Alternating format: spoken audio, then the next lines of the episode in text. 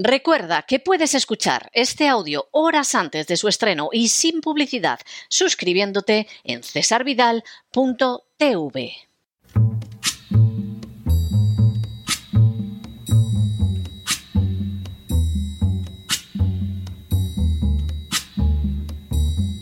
La voz con César Vidal, desde el exilio. When the night has come and the land is dark and the moon is the only light we'll see. No, I won't be afraid. Oh, I won't be afraid just as long as you stand, stand by me. Muy buenos días, muy buenas tardes, muy buenas noches y muy bienvenidos a esta nueva singladura de la voz. Soy César Vidal, hoy es el viernes 24 de marzo de 2023 y me dirijo a los hispanoparlantes de ambos hemisferios, a los situados a uno y otro lado del Atlántico y como siempre lo hago desde el exilio. Corría el año 1829 cuando una monja española conocida como Sor Patrocinio mostró una llaga en su costado izquierdo que fue interpretada como un estigma. Durante el año siguiente, la monja alegaría haber recibido varias visiones del Santísimo Cristo de la Palabra y de la Virgen del Olvido, Triunfo y Misericordias, y mostraría llagas en los pies y en las manos que se interpretaron nuevamente como estigmas. En una sociedad sumida desde hacía siglos en la más profunda superstición religiosa, Sor Patrocinio causó una inmediata sensación que incluso llegó a tener repercusión política. Pero en el año 1835, Sor Patrocinio se vio procesada por impostura. La causa judicial, en la que se pretendía averiguar el origen de aquellas llagas supuestamente sobrenaturales, constituye un paradigma de la política de engaño y mentira perpetrada con la única finalidad de desvalijar las almas y los bolsillos de los crédulos. Iniciado el proceso el 6 de noviembre de 1835, en el curso del mismo el juez citó a tres médicos que examinaron con rigor las supuestas huellas de una acción sobrenatural y que se comprometieron a curarlas. Efectivamente lo consiguieron, y sometida a juramento, la monja relató la verdad sobre las llagas. Así se supo que un fraile capuchino llamado Fray Fermín de Alcaraz le había entregado, siendo novicia, una reliquia que aplicada a cualquier parte del cuerpo causaba una llaga que debía tenerse abierta para seguir padeciendo y teniendo tal mortificación, ofreciendo a Dios los dolores como penitencia de las culpas cometidas. Igualmente, Aquel fraile le había mandado que aplicase a las palmas de las manos y al dorso de ellas, a las plantas y parte superior de los pies, en el costado izquierdo y alrededor de la cabeza en forma de corona, encargándola muy estrechamente bajo obediencia y las más terribles penas en el otro mundo, que no manifestase a nadie de qué la habían provenido y que si le preguntaban debería decir que sobrenaturalmente se había hallado en ellas. En otras palabras, los supuestos estigmas eran autoocasionados a instancias de un fraile y so pena de los peores castigos sobrenaturales. Por supuesto, la fama de santidad de Sor Patrocinio era más que susceptible de reportar limosnas y donaciones a la orden religiosa en la que estaba encuadrada. Aquel proceso dejó de manifiesto otras falsedades, como la relativa a un relato de Sor Patrocinio, en el sentido de que había sido llevada por un demonio por los aires hasta un tejadillo, donde la habían encontrado otras monjas sucia y cubierta de tierra. Se trataba de otra patraña, ya que era fácil acceder al lugar desde un ventanal del convento. El juez se esforzó porque el fraile responsable de aquella colosal farsa compareciera, pero fue imposible dar con él por haberse ausentado del reino, una circunstancia que el fiscal interpretó, seguramente con razón, como muestra clara de su culpabilidad, tesis recogida, por otra parte, por la sentencia. La misma defensa de la monja, desempeñada por Juan González Acevedo, reconoció que todas las historias de misticismo y estigmas eran mentira, pero insistió en subrayar que su defendida había sido víctima del fraude y que de no haberse descubierto se habría visto condenada a una muerte lenta y penosa. La sentencia, dictada en Madrid el 25 de noviembre de 1836, resultó verdaderamente salomónica.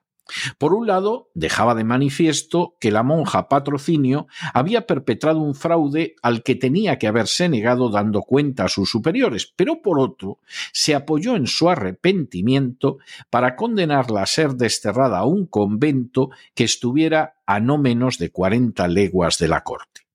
En un país normal, Sor Patrocinio, que había comenzado ya a escribir una obra que inicialmente iba a llamarse Mes de María Perpetuo y que al final recibió el nombre de Libro de Oro, hubiera visto terminada así su carrera espiritual. Pero España no es un país normal desde hace siglos, y la reina Isabel II permitió a Sor Patrocinio regresar a Madrid y la convirtió en su consejera. De esa forma, Sor Patrocinio lo mismo daba a la reina consejos sobre los políticos que le insistía para que intercediera ante el Papa a fin de que definiera el dogma de la Inmaculada Concepción de María.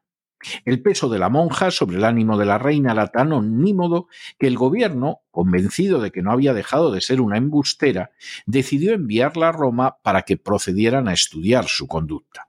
No lo consiguió Sor Patrocinio alegó durante el viaje que se sentía enferma y no llegó siquiera a pisar suelo italiano.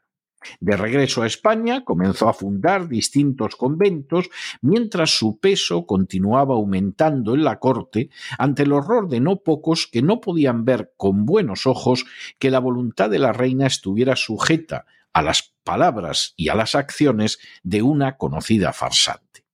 En ese estado de cosas, en 1868 estalló la revolución y cayó Isabel II. Pero nada más llegar poco después al trono Alfonso XII, hijo de Isabel II, Sor Patrocinio regresó a España, continuando con su labor de fundar conventos hasta el año anterior a su muerte, acaecida en 1891.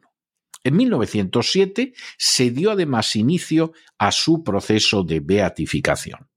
Todo un símbolo para una España que durante siglos se ha negado a ver la realidad y se ha dejado arrastrar supersticiosamente por los farsantes. En las últimas horas hemos tenido nuevas noticias sobre la famosa Greta Thunberg, uno de los referentes mediáticos del calentamiento global. Sin ánimo de ser exhaustivos, los hechos son los siguientes. Primero, Greta Tintin Eleonora Emman Thunberg es una activista sueca que desde los 15 años de edad se ha dedicado a predicar el mensaje del calentamiento global. Segundo, el que se manifestara delante del Parlamento sueco con un cartel que decía huelga en las escuelas por el clima permitió lanzarla mediáticamente en una operación en la que tuvieron un papel esencial sus propios padres. Tercero, en el año 2018, Greta se dirigió a la conferencia sobre el cambio climático de la Organización de Naciones Unidas, lo que le proporcionó una resonancia mundial. Cuarto, en 2019 se dirigió a la cumbre de acción climática de la ONU en un yate supuestamente para no dejar la huella de carbono que hubiera derivado de haber ido en un vuelo. Su discurso, acusando a los políticos del mundo de no hacer nada frente al calentamiento global, sería repetido una y otra vez por los medios de comunicación. Quinto, la revista Times considera a Greta Thunberg una de las 100 personas más influyentes del planeta y Forbes la ha incluido en la lista de las 100 mujeres más poderosas ha sido nominada para el Premio Nobel de la Paz en 2019, 2020, 2021 y 2022. Sexto, Greta Thunberg acaba de publicar el libro The Climate Book, es decir, el libro del clima, un texto que incluye ensayos de más de 100 autores diferentes, además de 18 contribuciones de la propia Greta. Séptimo, Greta Thunberg se limita en esas páginas a repetir lemas manidos y rancios propios de la agenda globalista. Así, por ejemplo, afirma que la revolución industrial impulsada por la esclavitud y la colonización, trajo una riqueza inimaginable al norte global y en particular a sus élites económicas. Esta extrema injusticia es la base sobre la que se construyen nuestras sociedades modernas. Por supuesto que ese desarrollo repercutiera en un mayor bienestar en el conjunto del globo y en un mayor aumento de la población es algo que Greta Thunberg no menciona. Octavo. A lo largo de casi medio millar de páginas, solo hay dos ocasiones en que Greta Thunberg admite que otros sistemas económicos también han tenido un impacto negativo en el medio ambiente. Así, refiriéndose a los sistemas políticos y económicos, afirma, si hablamos de sostenibilidad, todos los sistemas anteriores han fracasado igualmente. Todos han fracasado. Pero para ser justos, unos han fracasado ciertamente más que otros. Noveno. Greta Thunberg acusa a los medios de que apenas están dando sus primeros pasos para cubrir la crisis del clima. Este tipo de noticias tendrían que dominar todo programa de noticias, toda discusión política, toda reunión de negocios y todo segundo de nuestra vida cotidiana. Pero no es eso lo que está sucediendo. Décimo. Dentro de esa pretensión de controlar de manera doctrinadora la información, The Climate Book incluye otras colaboraciones de autores que acusan a los medios del inmenso pecado de permitir que en ellos se expresen personas que no comparten el dogma del calentamiento global. En otras palabras, consideran que hay que cerrar a todos aquellos que no aceptan ese dogma de la agenda globalista. Un décimo. Dentro de ese mismo espíritu totalitario, Greta Thunberg lamenta que no existan leyes o restricciones vigentes que obliguen a tomar las medidas necesarias para salvaguardar nuestras futuras condiciones de vida en el planeta Tierra. Duodécimo. De manera bien significativa, y dentro de los dogmas de la agenda globalista, Greta encuentra inmediatamente la causa para este estado de cosas, y es el hecho de que el mundo está dirigido por hombres cis, heterosexuales, blancos, de mediana edad, que han crecido en un entorno privilegiado. Décimo tercero. Según Greta Thunberg, precisamente esas personas son terriblemente inadecuadas para enfrentarse con la crisis climática. Décimo cuarto. En la misma línea, Sonja Guayayara, coautora del libro, señala que necesitamos mujeres indígenas en el centro de la lucha por el futuro de la humanidad, porque en sus comunidades originarias somos nosotras, las mujeres indígenas, las que nos ocupamos de manejar y conservar los ecosistemas y de preservar el conocimiento mediante la memoria y la costumbre.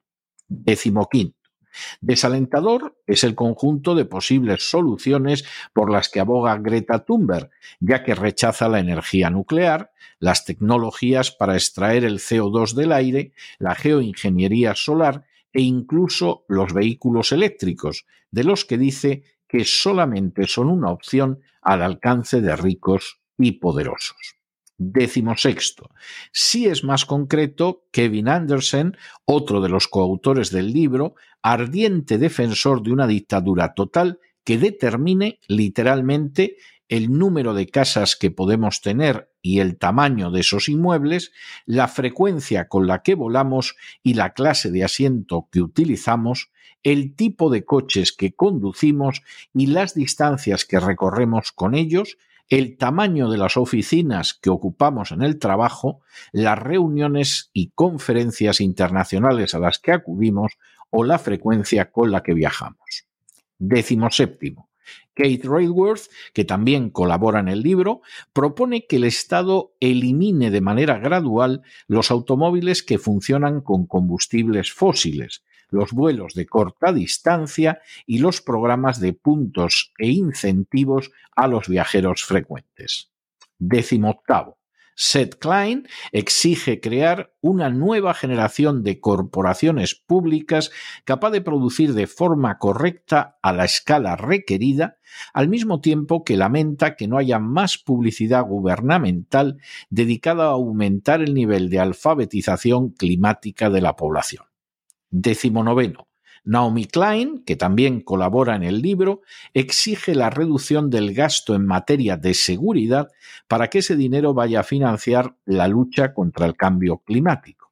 Y vigésimo, Tomás Piketty pide que todas las personas tengan asignado un límite de derechos de CO2 y si quieren superarlo, que tengan que pagar el precio correspondiente. La carrera de Greta Thunberg, como la de otros iconos de la agenda globalista, constituye un escandaloso fraude a la altura de Sor Patrocinio, la monja de las llagas. A diferencia de los personajes de mayor rango en el impulso de esa agenda globalista, como puede ser el caso de George Soros, de Bill Gates e incluso del Papa Francisco, la pobre Greta solo es una pieza movida con fines propagandísticos persona como Sor Patrocinio, afectada quizá por problemas psíquicos, de ella solo se ha esperado que repitiera dogmas y que ayudara a colocar a la opinión pública bajo el control de autoridades especializadas en difundir embustes para engrosar su caudal y su poder.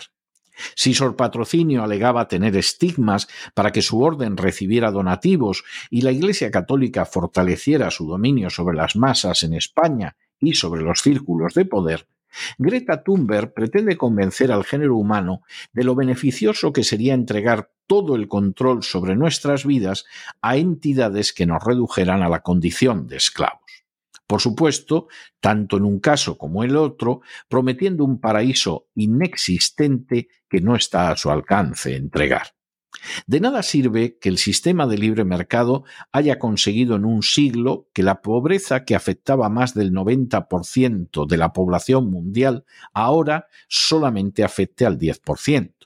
De nada sirve que el mayor avance en arrancar de la pobreza a millones de seres humanos, conseguido por el gobierno chino al sacar a más de mil millones de debajo del umbral de la pobreza, no se haya debido a la aplicación de fórmulas comunistas, sino a la introducción del modelo capitalista en China. De nada sirve tampoco que al final los dogmas se impongan mediante las repugnantes técnicas de la Inquisición empleadas contra aquellos que no los comparten. De nada sirve tampoco que el panorama que se ofrece para la inmensa mayoría de la población mundial vaya a ser el de una dictadura globalista que le privará de libertades y de bienestar. Lo importante es que una pequeña cúpula de oligarcas sin escrúpulos morales domine este mundo, y que aquellos que han servido para difundir sus pavorosas mentiras puedan alternar con reyes y gobernantes que, por supuesto, lucirán en la solapa el pin de la agenda globalista. Y para conseguirlo, habrán empleado los servicios de gente tan poco fiable como Sor Patrocinio, la monja de las llagas, o como Greta Thunberg. Pero no se dejen llevar por el desánimo o la frustración, y es que a pesar de que los poderosos muchas veces parecen gigantes, es solo porque se les contempla de rodillas, y ya va siendo hora de ponerse en pie. En el tiempo que han necesitado ustedes para escuchar este editorial, la deuda pública de España ha aumentado en cerca de 7 millones de euros y una parte no pequeña va a financiar la inmensa estafa del calentamiento global. Muy buenos días muy buenas tardes, muy buenas noches. Les ha hablado César Vidal desde el exilio. Que Dios los bendiga.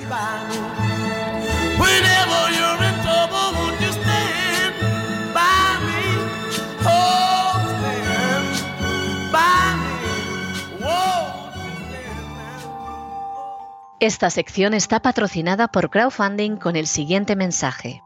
Nuestro Señor Jesucristo, el único Dios verdadero, es misericordioso y nuestro Salvador.